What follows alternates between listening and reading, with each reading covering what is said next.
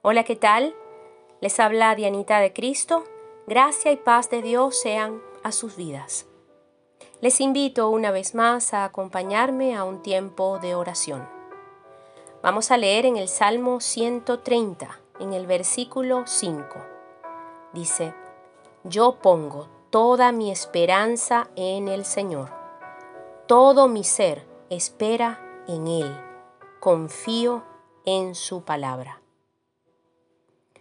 podemos decir con nuestras propias palabras, desde lo más profundo de nuestro ser, que tenemos esperanza en quien es fiel a su palabra.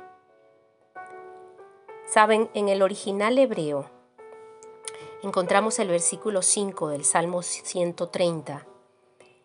Allí está la palabra que se traduce como esperanza, que es en hebreo tikva esta palabra hace referencia a un cordón o una cuerda y viene de la raíz hebrea kavah, que significa unir, reconectar, es decir, esperar algo unido con una cuerda.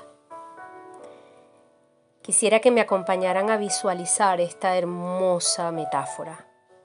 Dios es un punto nuestro corazón es el otro, y la cuerda extendida entre ambos es el ferviente deseo creyente de nuestra alma. Esta cuerda es la fuerte esperanza en la gracia divina de nuestro Salvador, desde nuestro corazón hasta Él, esperando con éxito su providencia y sostén tengamos siempre esperanza en aquel que hace suyas nuestras causas.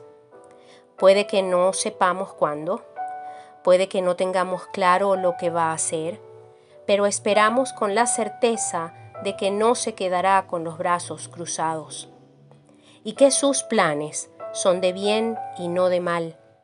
En Él nuestro futuro siempre será alentador y lleno de esperanza.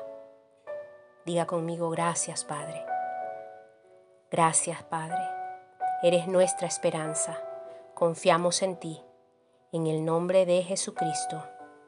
Amén y amén.